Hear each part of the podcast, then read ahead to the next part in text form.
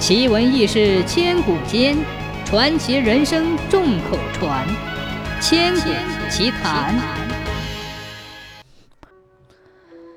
清嘉庆年间，汉中有个家伙嗜酒如命，每天早上起床穿衣前要抿上一口高粱酒，不然就起不了床。晚上脱了衣服躺在床上还得再灌半壶，不然睡不着觉。他腰里挂着个酒葫芦，走不到三五步就得拿出来喝一口，哪怕酒葫芦空了，也要用鼻子闻上一闻。久而久之，人们都叫他张大葫芦。偏偏有一天，也不知道张大葫芦是没有吃饱饭还是怎么回事，反正就是状态不好，喝得酩酊大醉。他一边走一边喝，嘴里还嚷着。好酒，好酒！这一晚正是大年三十儿，除夕之夜，大家都在家里吃年夜饭，路上也没有几个人。恰巧这天晚上特别暗，伸手不见五指。张大葫芦走着走着，一不小心就掉进了一个红薯窖里。窖不深，底下全是松软的泥巴。张大葫芦爬起来。浑身上下摸了一遍，嘿，还真没有什么事。他一仰脖子，又结结实实地灌了一口，真是好酒啊！喝了这么多，摔进窖里居然没事。明年说什么也得说服老婆子再多酿他几百斤才行。这时，他隐隐约约听见好像有人说话，还有锁链在地上拖着走的声音，咯吱咯吱的。张大葫芦只当是幻觉，狠狠地掐了一把大腿，不成想一下子疼得差点叫出来，是真的。他害怕极了，赶紧捂住嘴巴。只听一个威严的声音说道：“今天晚上我们要去员工庄抓那个张大葫芦。黑白无常，准备好铁链。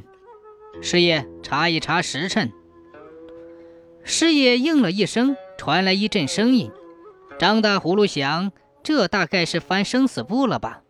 又听见要抓的是自己，吓得大气都不敢出一口。这边师爷在生死簿上找了几遍，总是找不到员工庄张大葫芦的名字。于是师爷就问土地公：“土地公，你知道张大葫芦这个人在哪里吗？我们这阴间的生死簿上没有，阳间怎么也不见他呀？”土地公公回答说：“呃，你找的这个人已经入了土，你在阳间再找他也是白搭。”师爷半天没说话，应该是在思考。最后他说了一句：“不要紧，今天晚上在这里没抓着他，以后我们在长山那里也要把他抓住。”这话说完，就再也没有任何声音了。张大葫芦听得冷汗直流。心里死死记下，今后一辈子一定不能去长山，千万要记牢。他躲在地窖里一夜没敢出声，直到天亮才敢大喊救命。正好教主人来取红薯，听见里面喊救命，连忙把他救了上来。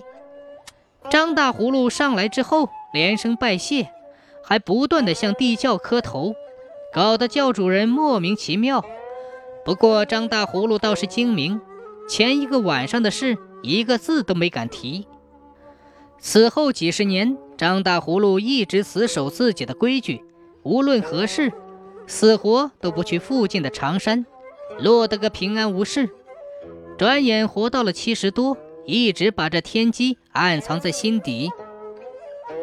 可是无巧不成书，有一年。张大葫芦嫁到长山庄的孙女闹了矛盾，一家人吵得很激烈，非请他去调解不可。张大葫芦犹豫了很久，还是禁不住宝贝孙女的软磨硬泡，就答应了。到了长山之后，他果然迅速化解了矛盾，主人家很感激他，又请他喝酒，他毫无例外的又喝醉了。家人把他抬去放在床上安顿好，就回去睡了。半夜里，张大葫芦被尿憋醒，起床去上厕所。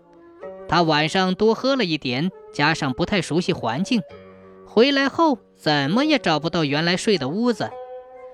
这风一吹，冷飕飕的，当时又困得不行，这可急坏了张大葫芦。所谓关键时刻好运到，就在又困又冷难忍之际，他摸到了一个柜子，里面还铺着褥子和被子，暖和极了。他也顾不得这是给谁睡的，先暖暖和和的睡一下再说吧。你还别说，这柜子里既没有风，又有新褥子和被子，张大葫芦睡在里面，别提多美了。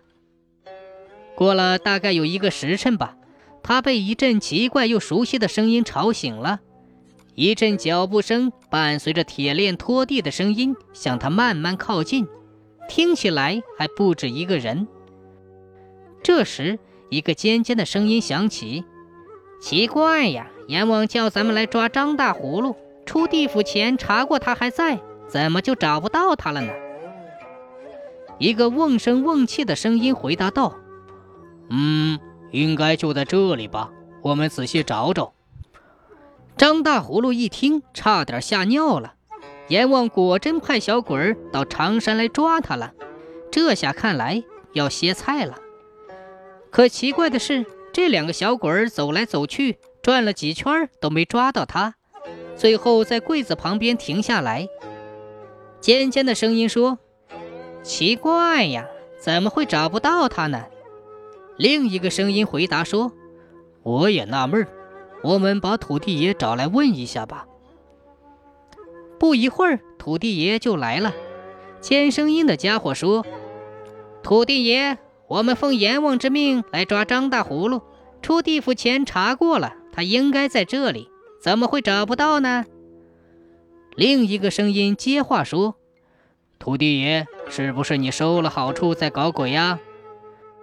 土地爷连声说：“不是，不是，我怎么敢呢？那个人明明已经进了棺材，当然是找不到了。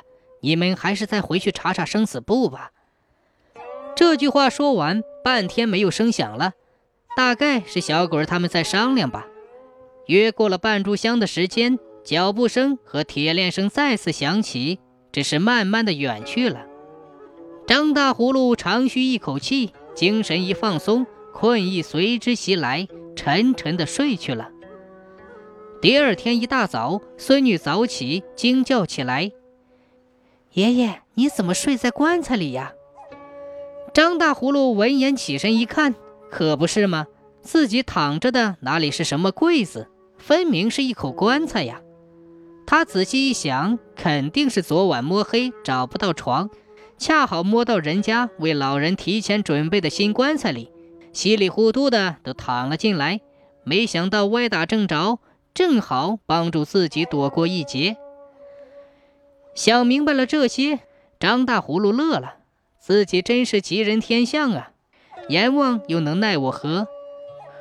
不过得意归得意，他再次下定决心，以后说什么也不来长山了。张大葫芦回家之后，又平平安安的过了几年。在那个年代里，已经是非常的高寿了，可他喝酒的嗜好却一点儿也没有改变。这一天，他跟几个老朋友聚在一起，聊起年轻时的事，都很开心。于是约好了晚上去老哥们常太保家喝酒。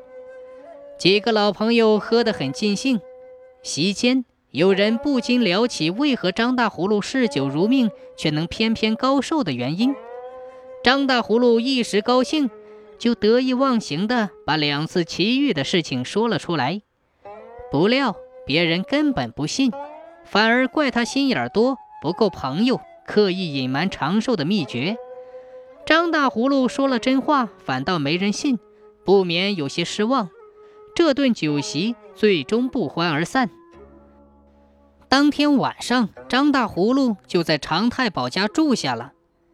夜里。他睡着睡着，突然感觉身体一下变轻了，睁眼一看，身边一左一右各有一个小鬼，手里拿着铁链锁在自己脖子上。再回头一看，自己的身体还在床上沉沉的睡着。小鬼儿大喝一声：“张大葫芦，前两次让你耍诈使阴逃脱了，今天我看你往哪里跑！”张大葫芦一看自己的魂魄被勾离了身体，吓得浑身直打哆嗦，说话也不利索了。两两两位大人，你们别生气。之之前我，之前两次我也不是诚心躲躲着，不过你们今天真真的搞错了。这里不是长山呐！另一个小鬼儿瓮声瓮气地说：“怎么会搞错呢？常太保在家里排行老三，不就是常三吗？”张大葫芦一听急了：“你们怎么能这样呢？这常三和常山能一样吗？”那小鬼儿一抖手里的锁链，指着张大葫芦的鼻子大喊道：“你还敢跟我们理论？”第一次你躲在窖里假装入了土，第二次你躲在棺材里假装进了棺，让你逃脱了两次。阎王已经责罚我们两次了，这次你在常太保家常三家里被抓，跟生死簿上写的一模一样。你还有什么话要说吗？张大葫芦还想争辩，这个瓮声瓮气的小鬼儿不耐烦地打断他的话说。还挣扎什么？你以为偷听我们的讲话就可以永保太平啊？你抬头看看阎王殿门口的对联。张大葫芦抬头一看，上联儿“杨氏三界谁无死”，下联儿“古往今来放过谁”。再看那横批，一定要抓你。